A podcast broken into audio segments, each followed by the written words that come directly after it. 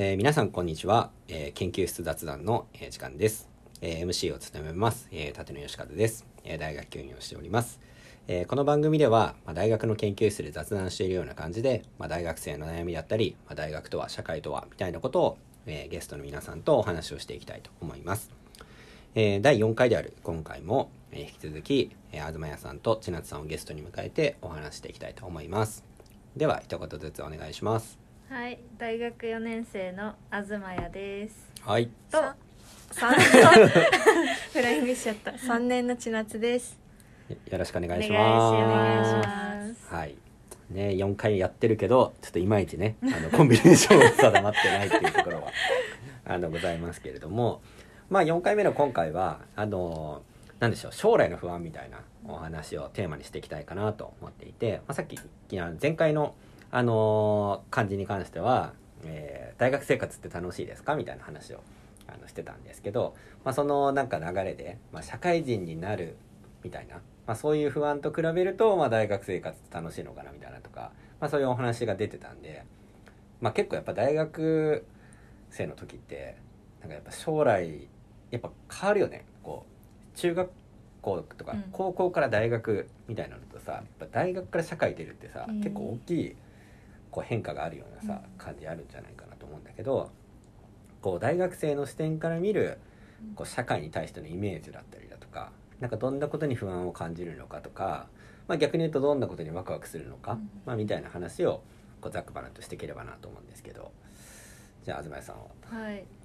いやなえっと不安かって言われたら、うんもうめちゃくちゃ不安で。めちゃくちゃ不安、はい。っていうのも、うんなんか今まで生きてる中で新しい環境になるって何回かあったと思うんですけど、うんうん。それは全部なんか今まで学生っていう縛りの中で、新しい環境に移ってくってうん。感じだったけど、もうようやく初めて、うん。次は学生じゃなくて、うん。社会人っていう全然違うフィールドに新しい環境にはに変わるっていうことだからなんだろう人生で初めて感があって 怖いです。怖いんだ、はい。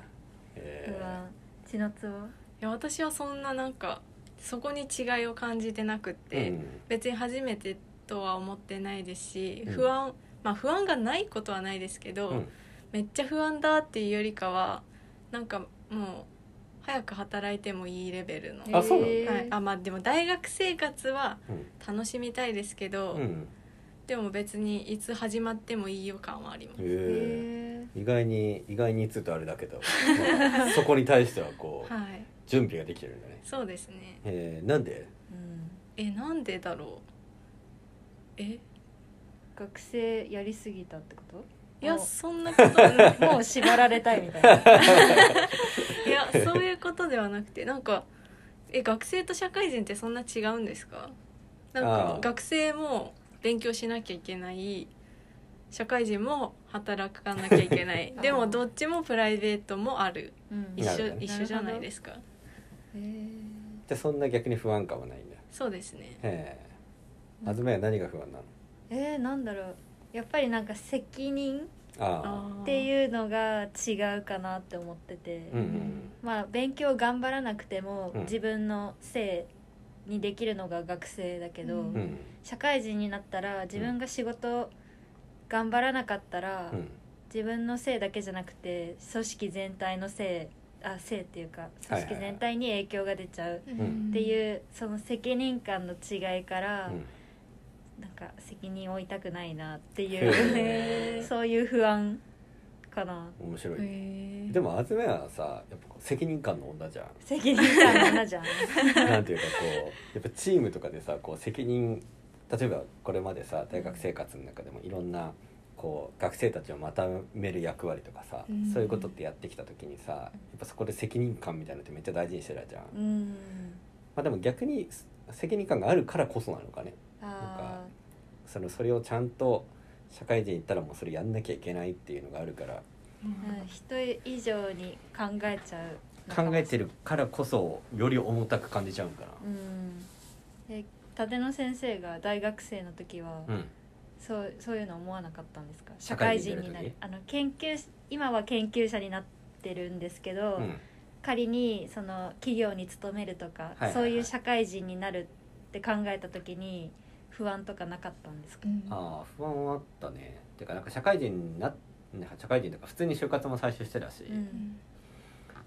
でも何だったんだ？まあでもなんかやっぱちょっと縛られたくない感ってあったよね、なんか大企業行ってなんかやっぱまあ僕らの時もなんだろうな転職したりするのはあったけどでもやっぱ次決める選択が超重要っていうイメージがあっただから次に就職する場所がどこなのかってことによって自分の人生が結構左右されるなみたいな感じがあったから社会人生活っていうよりかもうそれもそうだったんだけどなんか次の選択肢を間違えるわけにいかないみたいな。うん。なんか自分の人生にとってすごく大きな選択っていうイメージはすぐあった気がする。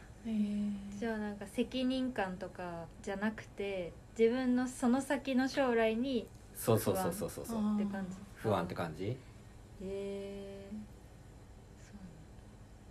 なんかそれはねめっちゃ思ってたね。なんかどの道に行くのかっていう。うん。でも自分の生き方ってもう大きく変えるわけじゃないですか。はい。例えばじゃあ結婚早くするのとかしないのとかっていうこともそうだし、うん。まあ年収とかもそうかもしれないし働き方とかもさ、まあそれこそじゃあ全国を巡るっていう生き方をするのかどうなのかあとかなんか都内にいたいなのかとかさ、っていう時になんかこう学校を偏差値で選んでた選択肢うん。よりもっとさ生き方のさすごい大きなっていう感じだったんで、うん。もうそれにビビってたかな。ああとなんか自分で選択し選択権を持てないうん。っていう時間が増えるのかなっていうのも怖い点で、はいはいはいはい。なんか今立野先生が言ったそのうん勤務先場所だったり、はいはいはいはい。全国知らない土地で住むかもしれないっていう恐怖とか。まあ職種とかもねそうですね仕事とか。職種とか。うん。やっぱりやりたくないことでもやりたくないとは言えないじゃないですかそうだね、社会人は。はい。だからやっぱりそその環境に自分が耐えられるのかっていうのは今大学4年生だけどめちゃくちゃ不安っていうかまだ準備できてないよ。ええでも千夏はどうなの？その、うん。今をさ我々が言ったような不安ってさ感じないの？いやまあ分からなくはないんですけど全然、なんかあ嫌だなーって地方飛ばされたら嫌だなーとか思うんですけどうん。まあなんとかなるっしょみたいな、ねなるほどね。なんか責任とかもまあでもミスしない人いないしなとか。めちゃ一めちゃくちゃ張り切として。るらんでいやそのミスした時はもちろんめちゃくちゃ落ち込みますよ。うん。でもやっぱなんとか時間が経てばうん。解決してくれるみたいなとこもあるし、うん。まあ地球に比べればちっちゃいけど。一番年としてる。比 較対象地球だ。し でもまあね実際ねそんぐらいでやってた方がいいのかなと思ってて、あやっぱこう何でもそうかもしれないけどこうなんか身構えないっていうか、うん。なんかすごいものがあるんじゃないかなとか社会人になったら求められるものってこういうものなんじゃないかなとか、なんかそれってなんか思わなくていいのかなとか思うよね。なんか世の中の未知のものってすごいね大きいような感じに見えてくるじゃないですか、うん。未知のものな暗闇の中にあるものってすごい強そうとか怖そうみたいなイメージあるけど、なんかそんなことってなんか結局なかったなって気がするね、あうん。ーだってね普通に人がやってるわけだし、うん。でも今千夏の聞いて、うん。なんか私は結構将来は自分で切り開く系うん。だけど、うん千夏は結構将来は運命みたいな感じの違いを感じて、うん。まあでも私は身構えすぎなところもあるんで、やっぱりなんだろう運命的な感じで思った方がうん。